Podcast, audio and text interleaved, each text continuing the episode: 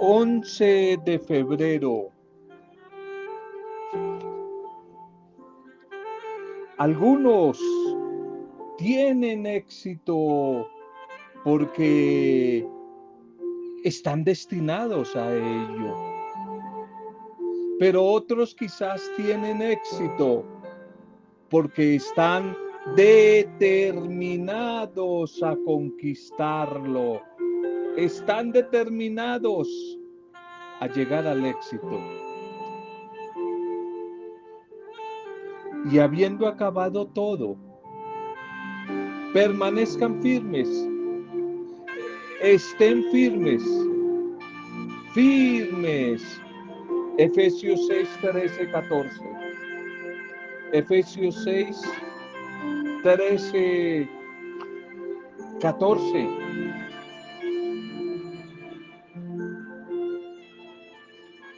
Bienvenidas y bienvenidos. Un saludo a cada una de ustedes, mujeres, hombres. Mi deseo de bendición a sus vidas. Un saludo y una bendición a sus familias, a sus comunidades, a sus grupos, a sus empresas, a sus negocios, a sus diferentes realidades.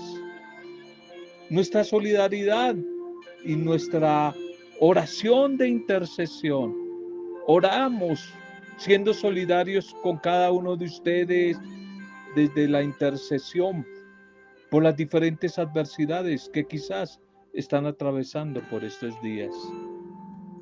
Nos hacemos uno orando por problemas de salud, de economía, de relaciones, de emociones, de afectos.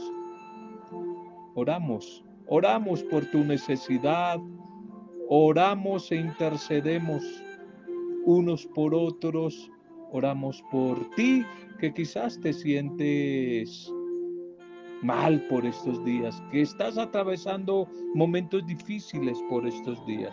Oramos unos por otros, oramos dando gracias al Señor por todos los que hoy están de cumpleaños, mujeres y hombres, los que están celebrando algún tipo de aniversario, alguna Pascua, el recuerdo de la partida de un ser amado a la casa del Padre, todos aquellos y aquellas que se nos han adelantado al regreso allí donde el Padre bondadoso habita. Oramos por ustedes, por sus familias, oramos por los que están en etapa de duelo, para que el Espíritu del Señor fortalezca estos momentos y llene de esperanza sus vidas. Damos gracias hoy al Señor por Rubiela Villegas. Rubielita, un feliz cumpleaños, un feliz día. Nos unimos a tus hijos, a tus nietos, a toda tu familia, a toda tu familia aquí en Medellín para dar gracias por tu bendita vida.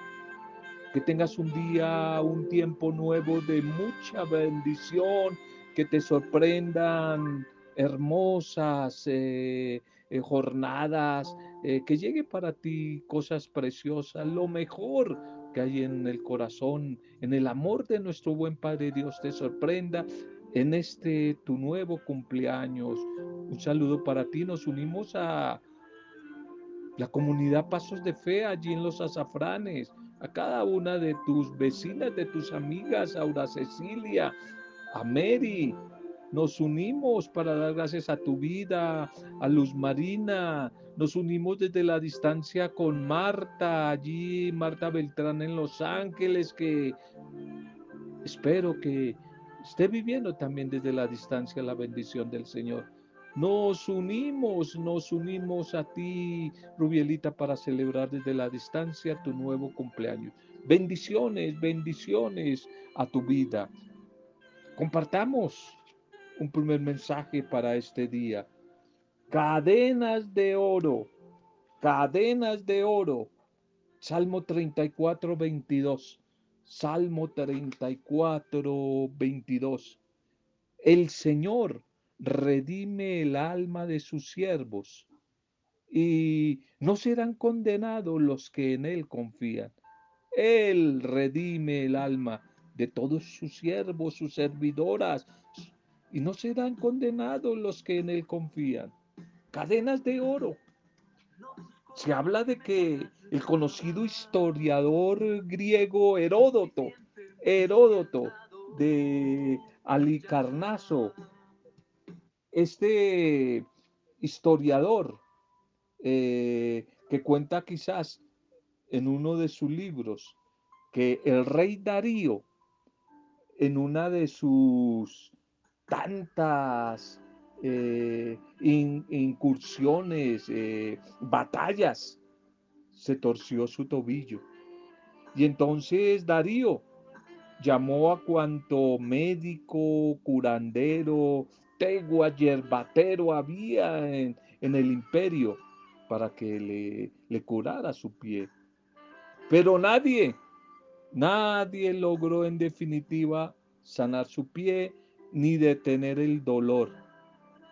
El famoso médico griego Demóstenes, descrito por el mismo Heródoto como el mejor médico de su tiempo, se hallaba, pero estaba en la cárcel. Estaba preso por falsas acusaciones de herejía. Pero su fama como sabio en la medicina era tal que el rey Darío envió a llamarlo a la cárcel, aún desde allá, la misma cárcel, para que se presentara ante él y se hiciera cargo, atendiera su dolencia, a lo que Demóstenes accedió presentándose ante su rey encadenado. Luego del tratamiento adecuado, el tobillo de Darío estaba en perfecto estado, se había curado. Y el sarcasmo de este rey, de este monarca, era bien conocido entre todos sus allegados y no se hizo esperar para esta situación, ya que en recompensa por su labor, Darío le regaló al médico Demóstenes unos nuevos grilletes, unas nuevas cadenas para sus pies, pero hechas completamente en oro. De alguna manera, esta historia quizás eh, grafica, muestra la realidad de nosotros los seres humanos.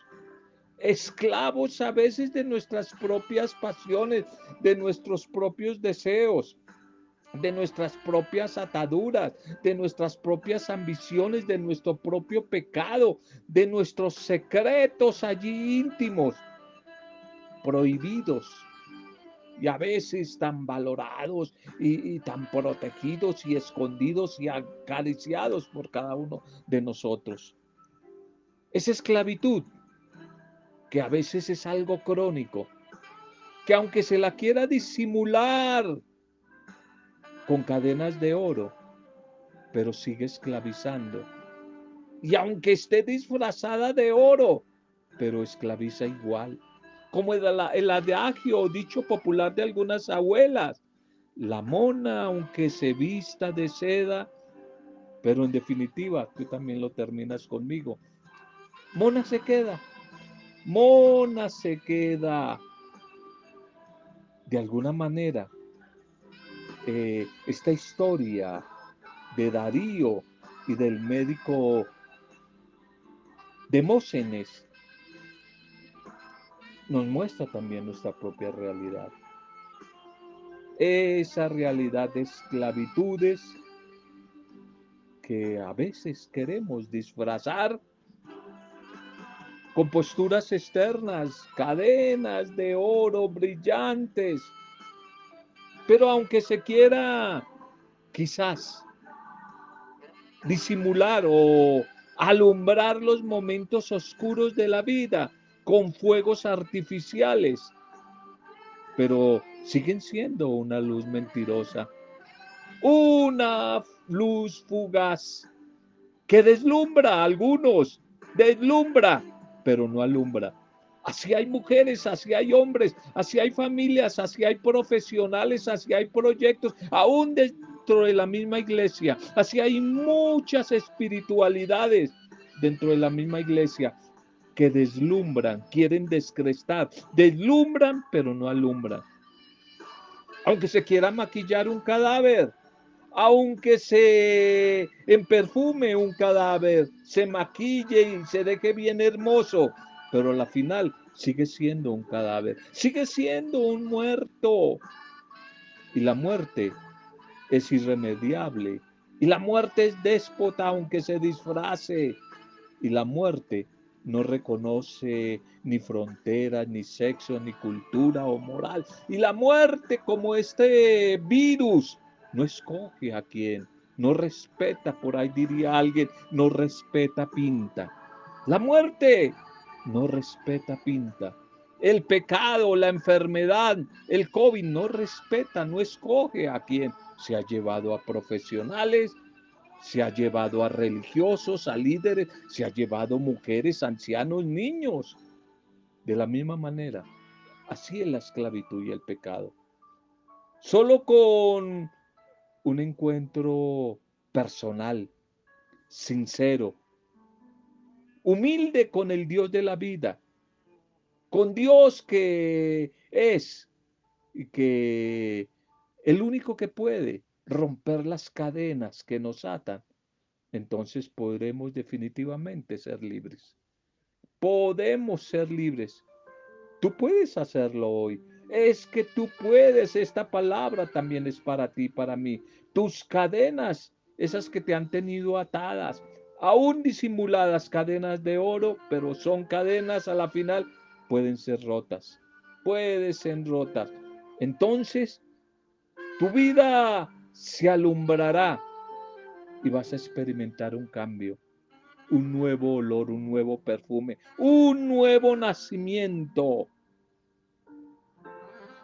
El mejor trato que el mal, que Satanás puede ofrecerte a ti y a mí y puede seguir ofreciendo al mundo. El mejor trato de Satanás puede ser ofrecerte y ofrecernos cadenas más bonitas y nuevas, en este caso de oro, pero al final cadenas, cadenas que nos siguen atando y oprimiendo. A la final, Él nos sigue ofreciendo cadenas simpáticas, atractivas, de oro, parecieran muy finas, pero a, a la final son cadenas. Y Cristo es el único que rompe las cadenas. Cristo Jesús es el único que rompe las cadenas. ¿De qué le sirve a un condenado de por vida que sus cadenas sean de oro? ¿De qué le sirve a un condenado de por vida que sus cadenas sean de oro? Si al final simplemente van a seguir siendo eso. Van a seguir siendo cadenas. Van a seguir siendo cadenas. Vamos a nuestra liturgia para este día, este día 11. Continuemos en la primera lectura con el libro del Génesis, primer libro de la Biblia, en el capítulo 2, verso 18 al 25. Génesis 2, 18 al 25. Titulemos el mensaje. Titulemos el mensaje para este día. Todos somos regalo de Dios para los otros. Tú y yo, tú que me escuchas, eres un regalo, un don de Dios, un don de Dios para los otros. Bien, dice el Señor hoy en esta primera lectura, serán los dos una sola carne.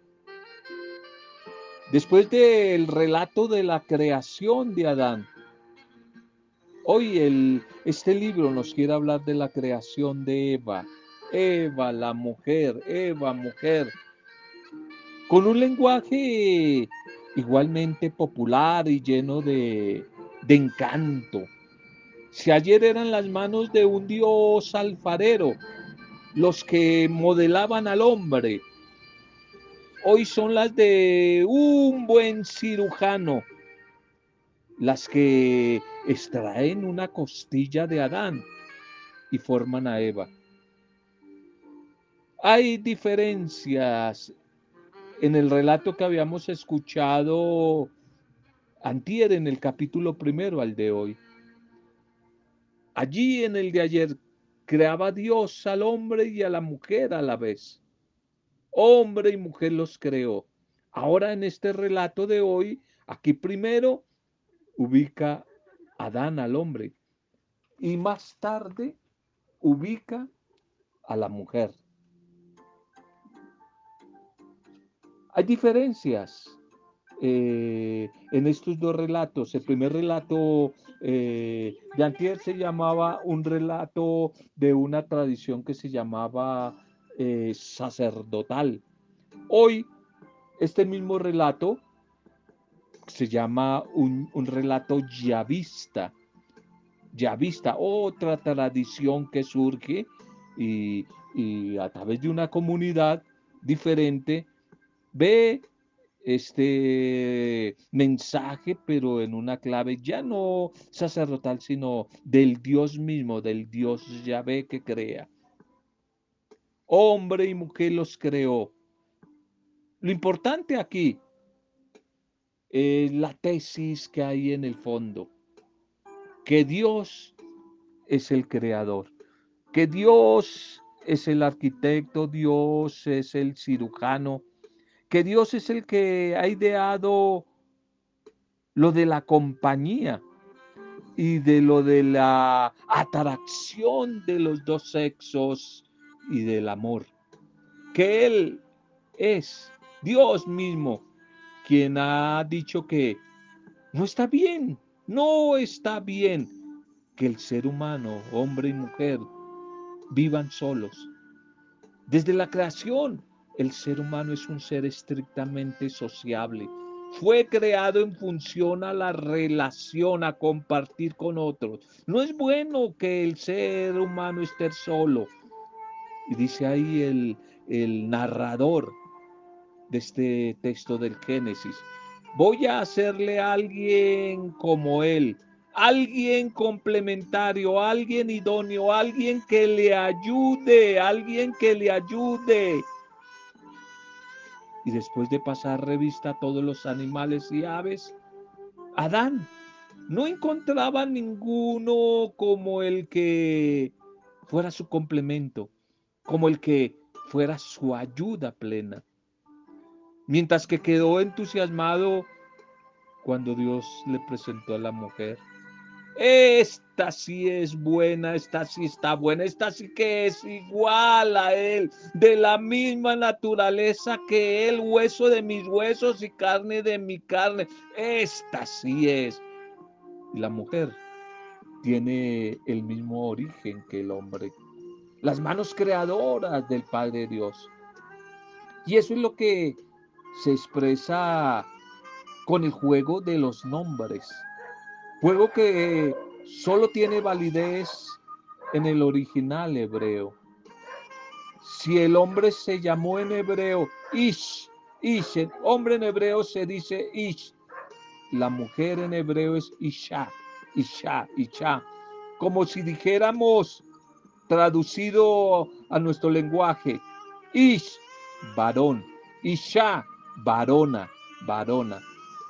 Los dos están destinados en el plan de Dios, a unirse desde el amor, a compartir la vida desde el amor y a ser una sola carne, un solo proyecto de vida y a engendrar vida nueva. El mayor milagro que puede pasar en la creación y la mejor manera de colaborar con el Dios de la vida y del amor es desde la vida de la pareja seguir eh, eh, siendo fieles y compartiendo el proyecto de Dios, que es vida, ser vida, ser vida, cuidar la vida, proteger la vida y generar vida, y generar vida. Es una buena presentación popular la del relato de hoy, pero en el fondo profunda, profunda que nos muestra la dualidad de sexos y de la finalidad, finalidad relacional comunicativa de la pareja humana. Al parecer, en este relato, el yo de Adán ya tiene un tú, un tú igual a él, la mujer. Tú. Y así se podrá cumplir el plan de Dios sobre la dignidad de la persona. La igualdad y el destino de la raza humana, la igualdad desde el comienzo, igualdad. Los dos son cabeza, los dos son corazón. Nada más con esa frase machista que a veces algunas mujeres llevan a la vida. Les presento cuando hacen relación al esposo y al les presento a la cabeza de la familia, a la cabeza de la familia. Si el hombre es la cabeza de la familia, entonces la mujer que la cola, la cola, no podemos seguir con ese pensamiento y esas palabras machistas. Los dos fueron creados en dignidad, en igualdad. Estamos hechos en equidad y en igualdad para comunicarnos, para construir la vida, para complementarnos. La idea inicial de que formen una sola carne en la vida de pareja, la ve San Pablo desde la visión, desde una perspectiva cristiana, como un misterio de amor que refleja la unión íntima entre Cristo y la iglesia, una metáfora, un símil, que de la misma manera que se une la pareja por amor, así es Cristo, que es el esposo, el novio, con su amada, con su esposa, la iglesia. Lo humano se compagina perfectamente y no riñe con lo cristiano y adquiere en Cristo Jesús su verdadero y su pleno sentido. Tal vez no nos gusta el trasfondo social que puede reflejar el salmo de hoy, pero si ciertamente podemos interiorizarlo y aceptar la invitación que nos hace. Tu mujer como parra fecunda en medio de tu casa, tus hijos como renuevos de olivo alrededor de tu mesa esta es la bendición del hombre que teme al Señor.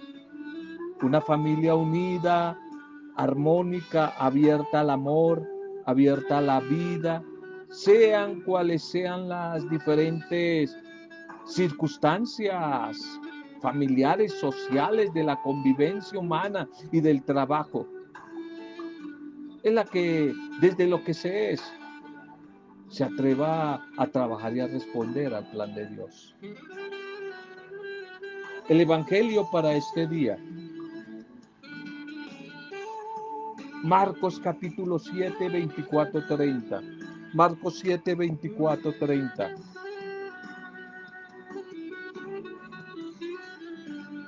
Podríamos titular este Evangelio Fe y confianza, fe y confianza. Los perros debajo de la mesa comen de las migajas que tiran los niños. Este relato de hoy, este episodio, sucede en el extranjero, en un territorio pagano, allí en Tiro y en Sidón, allí en una región que se llamaba Fenicia, territorio pagano, no judío. La mujer que protagoniza esta escena no es judía, es una pagana de otra cultura, de otra religión lo que le da un sentido muy particular al gesto compasivo, bondadoso de Jesús hoy.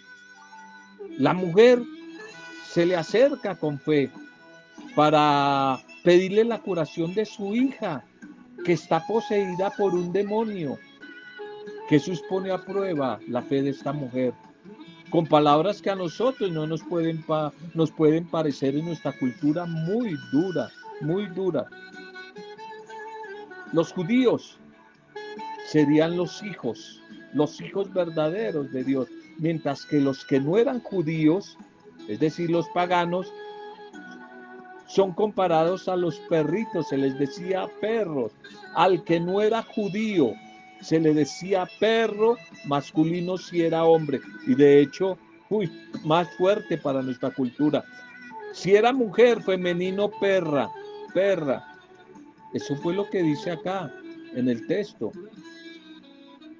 Pero que a la mujer no le parece una ofensa lo que Jesús acaba de decirle.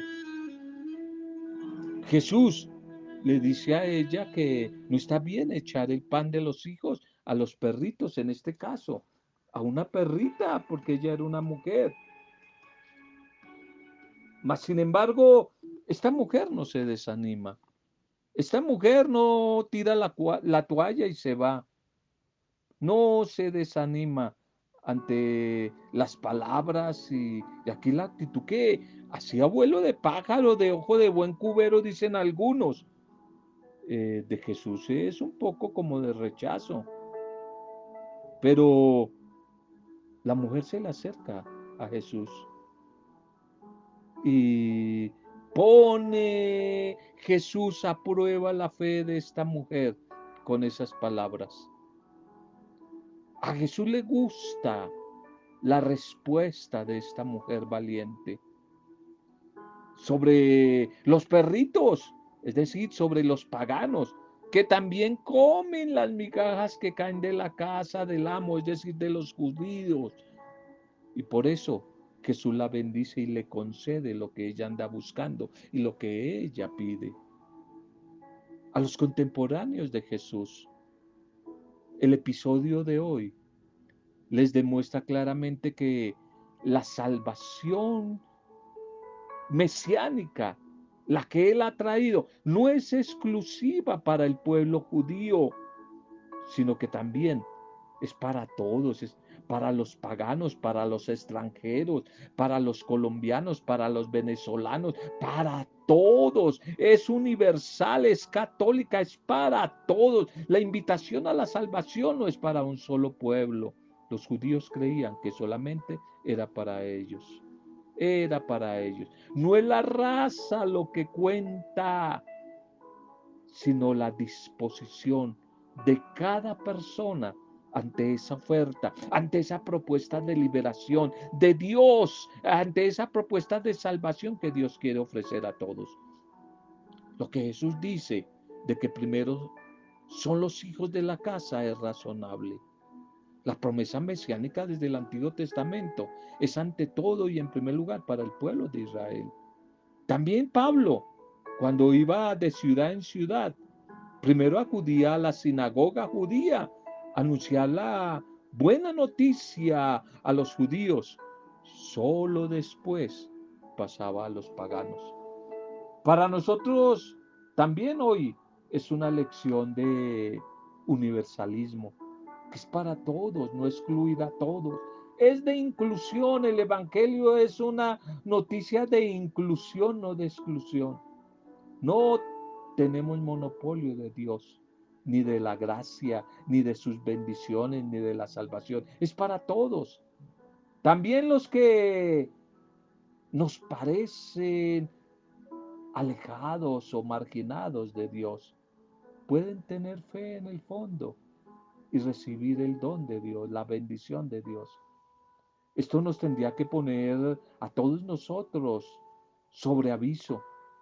Tenemos que saber acoger a los extraños, a los que piensan diferentes, a los de otras culturas, a los que no piensan y creen como nosotros, a los que no pertenecen a nuestro círculo, a nuestra denominación eclesial. Tal vez igual que la primera comunidad discipular, la primera comunidad apostólica, tuvo sus propias dudas sobre la apertura a los paganos. A pesar de estos ejemplos eh, claros por parte de Jesús, también nosotros a veces tenemos la mente y el corazón demasiado pequeño. Hay algunos cristianos que tienen la mente demasiado pequeñita, demasiado pequeñita y necesitamos agrandarla. Necesitamos ser un poco más cabezones en la manera de pensar, donde quepa a un Dios que es más grande que el que yo en mi mente tan pequeña he metido ahí, un Dios que es más abierto a todos. Necesitamos abrirnos un poco más con nuestra manera de pensar, con nuestra manera de pensar al mundo, al mundo de hoy que es tan diverso, por donde Dios va pasando, donde Dios va pasando, donde Dios va llamando a otros que son muy diferentes a nosotros. Por eso necesitamos una mente y un corazón nuevo, más grande, para no encerrarnos en nuestros propios puntos y pensamientos de vista, cuando no en nuestros privilegios y tradiciones excluir a los demás, para negar a otros el pan, para negar a otros la salvación, la esperanza, para no reconocer que también otros pueden tener una parte de razón y de, y de sabiduría. Tú y yo no tenemos la única verdad. La única verdad es Jesús y esa verdad es universal. Es para todos. Por eso necesitamos abrirnos, abrirnos a esa verdad y a esa realidad. ¿Será que estamos dispuestos a corregir nuestra pequeñez en la manera de pensar, nuestra pequeñez de corazón en el ámbito familiar, en el ámbito de las diferentes relaciones sociales, eclesiales, políticas, ideológicas. ¿Será que podemos abrirnos un poco más a las diferentes maneras de pensar de los jóvenes de hoy? De los mayores de hoy, de las diferencias sociales, de los de otras culturas y lenguas. Y en el campo espiritual y religioso, ¿será que podemos, como señal de que el Espíritu Santo habita en nosotros, abrirnos a los que piensan y viven a Dios de una manera diferente, sin discriminaciones de ningún tipo? Oremos. Démosle gracias a nuestro buen Dios por la palabra, por el mensaje de este día. Gracias, Padre, por los diferentes regalos, dones, bendiciones que nos has dado a lo largo de nuestro caminar. Te agradecemos y te bendecimos por todos los seres humanos, mujeres y hombres que colocas en nuestro camino. Te damos gracias y te bendecimos por todas las parejas que se aman en medio de tantas dificultades de la vida. Te rogamos por ellas, para que nada obstruya el proyecto de amor que comenzaste un día en ellos. Haz que todos y todas sean una sola familia en las diferentes relaciones humanas, que seamos un regalo del uno para el otro que seamos un regalo del uno para el otro, Padre Dios, Dios de bondad, Dios misericordioso. Te alabamos por tu magnificencia, por el amor que muestras día a día a través de tus obras en nuestro mundo, en nuestra realidad. Te damos gracias y te bendecimos por el don de la creación y por el favor que manifiestas hacia todos los seres humanos, hombres y mujeres, Gracias, Señor. Gracias, gracias. Gracias por la mujer, gracias por el hombre. Gracias por llamarnos a juntos a un proyecto de vida, al proyecto de vida en pareja. Gracias por hacernos artífices de la constitución de una comunidad familiar que tiene como modelo la Trinidad Divina. Te pedimos hoy tu bendición, Señor tu bendición constante sobre las parejas, sobre las familias, tu asistencia a esta sociedad para que sepamos promover y sepamos defender las instituciones, que logremos valorar, agradecer y defender la vida de la pareja. Concédenos conciencia frente a la grandeza de la familia como iglesia doméstica y ayúdanos a todos nosotros, mujeres y hombres, a todos los bautizados, a día a día, seguir comprendiendo el misterio de tu presencia en medio de nuestros hogares. Bendice también la generación de vida en el seno de la pareja, para que no falte la fidelidad, el respeto, el amor y el perdón que sean como bases y como pilares sobre los que día a día se siga construyendo los nuevos hogares. Padre, gracias. Gracias por tu palabra, por tu mensaje de hoy. Bendice a los que más, a los que más eh, están necesitados en este tiempo y por estos días. Por favor, Señor, bendíceles a los que siguen en clínicas y en hospitales graves por esta pandemia o por enfermedades terminales. Bendice a los que están en casa, ayude, ayúdales pronto a recuperarse. Bendice a los que están tristes, a los que sufren de enfermedades emocionales. Bendice a todos los desempleados y desempleadas, a los que han perdido su trabajo, a los microempresarios que han perdido sus negocios, a todos los que están sufriendo como consecuencia de esta crisis, Señor. Oramos por ellos, seguimos orando por el personal de la salud, por los niños que nacen, por los, las personas que parten al encuentro contigo. Seguimos orando por las familias que tienen discordias, crisis, que no les es fácil la convivencia. Seguimos orando por las mujeres y hombres que se sienten solos y solas, los que sufren de depresión y de tantas afecciones emocionales, psíquicas, Señor. Oramos por los migrantes, por los desplazados colombianos, por esta guerra interna de poder que hay, por estas matanzas tan horribles en nuestro país. Oramos por todos esos campesinos desplazados a los que se les ha quitado su tierra y se les ha desplazado. Oramos en Rubiela por todos los que hoy están de cumpleaños. Oramos en Rubiela por todos los que están de cumpleaños y por Allí la comunidad de azafranes, pasos de fe, cada una de estas mujeres que ya mencionamos, hoy te las entregamos a ti. Oramos por cada persona que recibe tu palabra a través del medio que sea. Oramos por los que reciben este audio. Que tu Espíritu, Señor, a través de él, le lleve a tener una experiencia de tu amor, de tu paz, de tu ternura, de tu bondad. Te alabamos, Padre, y te bendecimos desde la fuerza renovadora, desde la fuerza creadora, transformadora, intercesora de tu Santo Espíritu, en compañía de María, nuestra buena Madre, en el nombre de Jesús. En el nombre de Él, con acción de gracias. En el nombre de Jesús, camino, verdad y vida. En el nombre de Él hemos compartido el mensaje de hoy, en alabanza y en acción de gracias. Amén. Roberto Zamudio, de día a día con la palabra.